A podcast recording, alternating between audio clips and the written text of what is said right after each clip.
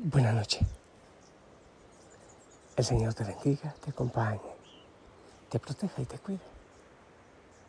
Yo espero que estés bien, en bendición. Yo estoy bien. Estoy aquí aún contemplando la creación.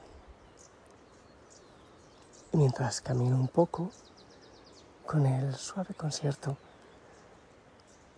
alabo y glorifico al Señor por su grandeza, por su amor, y también le pido por ti, que te acompañe, que te guíe, que te cuide, Señor amado, Rey de Reyes, Señor de Señores. Tus hijos, tus hijas, Susana, tú sabes, amado Señor, las necesidades que hay en cada corazón. Llega, Señor, como suave brisa. Bendice, acompaña protege, libera, cubre con tu sangre preciosa, mi Dios amado, mi Señor y mi todo. Amén. Hijo, hijo sana. A ver, hablemos, hablemos, compartamos un poquitito acerca de la oración del corazón, del nombre de Jesús constante, constantemente, al ritmo de la respiración, de caminar un poco más lento de sacar espacios de silencio para, para estar con el Señor. Yo sé que algunos ya tienen resultados, los que son fieles, yo sé que son pocos, lo entiendo. Algunos solo escuchan el mensaje para dormirse un poco más fácil. Está bien. En algún momento quizás necesitas, sientes que necesitas algo más. En los que ya van practicando la quietud, silenciamiento, aún en medio de todo lo que están haciendo. Eh, eh, hermoso, monjes de ciudad, casados, casadas, experiencias místicas en las calles, en el mercado. Pero yo sé que los que ya están buscando esa quietud empiezan a tener paz. Cuando llega la angustia, el problema, el estrés, vuelven al nombre de Jesús, vuelven a invocar al Señor. Señor Jesús, Oh Señor Jesús, ten misericordia de mí. Suavecito y vuelve la paz, vuelve la serenidad al corazón. Hay veces que nos olvidamos y, nos dispersamos y nos angustiamos, pero después volvemos una vez más. Y nos va creciendo la fe. Y vivimos más confiados. Tenemos motivos todo el tiempo para estar agradecidos.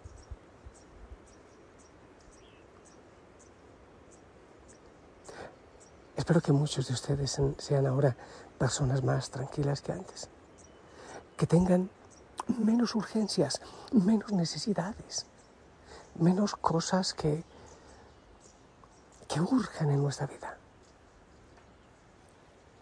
Incluso hay una cosa importante. Hay que tener cuidado con las urgencias espirituales. Hay personas que o van a un retiro o hacen silencio y contemplación, eh, o quizás hacen el rosario, en fin, o van a la misa y están, eh, están esperando en lo que voy a lograr. Es que ya voy a levitar, ya voy a hablar en lenguas, ya voy a recibir el don de sanidad. No, no se trata de eso. No se trata de lo que vamos a lograr, sino de con quién nos vamos a encontrar. Nos gustaría vivir en la plenitud que conocemos al leer la vida de los santos, por ejemplo. Nos da ansiedad llegar a ese momento de la vida mística. Nos gustaría que nos digan, esfuérzate tanto y en tanto tiempo lo lograrás. Así no funciona. Toda ansiedad deriva de la falta de fe. Mejor dicho, toda ansiedad es un deseo de algo es un querer algún tipo de objeto material o espiritual, tangible o intangible, para consolarnos en ese objeto o en ese propósito. Pero la única plenitud posible viene de vivir con Dios, cerca de Él. Todo lo demás es provisorio e insatisfactorio. La mayoría de nosotros lo hemos vivido, ¿verdad? Pero además vivir en la presencia del Señor no es un objeto que se pueda adquirir como otro cualquiera o un algo que lograr. Vivir en su presencia es un proceso de la gracia en nosotros y que requiere algo muy mínimo de nuestra parte. Dejarse estar dispuesto a aceptar su voluntad. Todo en su tiempo, todo su propósito. ¿Quieres un ejemplo? El sí de la Virgen María. El hágase en mí. El sí de la Virgen para la oración contemplativa, para la oración silenciosa, para la disposición, aceptación. Ir guardando todo en el corazón. Ella enseñaba contemplación. Nos enseña el silencio y el buscar hacer la voluntad del Padre. Estar dispuestos a aceptarlo todo y guardándolo todo en el corazón. Toda vivencia en el corazón. Fíjate que esta actitud parece pasiva, poco activa. Es la que logra que Jesús actúe antes de la llegada de su hora en las bodas de Cana. Ese abandono de ella es lo que lo empuja. Ella silenciosa, calladita. Pero la primera señal de Jesús se produce a instancias de ella. Jesucristo se niega y sin embargo ella les dice a los servidores, hagan lo que Él les dice. Y nuestro Señor lo hace. Es una diferencia de Jesús para con ella. Y nace de la profunda intimidad de corazones entre ambos, que nace de la cercanía. Y luego al pie de la cruz, ella llora su dolor y a través de sus lágrimas calladas consuma su contemplación. Todo contemplativo termina llorando los dolores del mundo, la caída propia y ajena, y es ese dolor el que misteriosamente redime al contemplativo y al mundo. Es por eso que el contemplativo no ora por sí solo, únicamente, no solo por sus necesidades. Llora por el mundo entero. Pero ¿cuándo se logra eso? Cuando hay una intimidad, una cercanía íntima con el Señor. Así como la Virgen María. Oh, qué importante ir aprendiendo estas actitudes de ella y de tantos santos, pero claro que sí, de una manera muy especial de ella. Señor, hágase en mí tu voluntad. Yo vengo a la oración, yo oro, yo hago silencio, no para ganar nada más que a ti y tu presencia. En tu tiempo y en tu voluntad, Señor.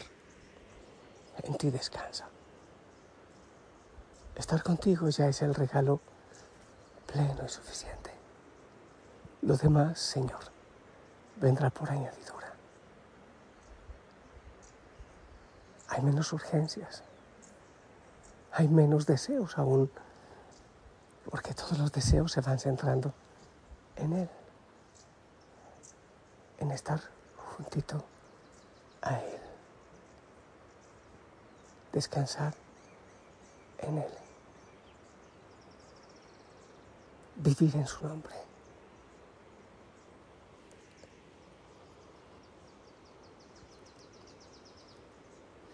Gracias Señor, hoy me siento feliz de escuchar tu voz, siempre lo esperé de ti.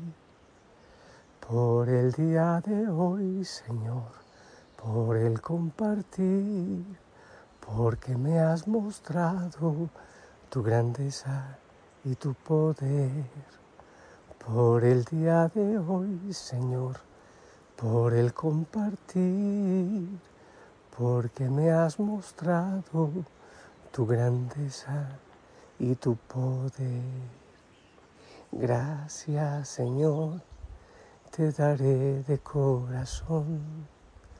Cuando te busqué, un gran amigo encontré. Por mi vida y por mi fe, gracias te daré, porque me has mostrado tu grandeza y tu poder. Por mi vida y por mi fe, gracias te daré, porque me has mostrado tu grandeza y tu poder. Y que el Señor te bendiga, te acompañe, te cubra y te enamore y te dé hambre y sed en tu corazón. En el nombre del Padre, del Hijo y del Espíritu Santo. Esperamos tu bendición.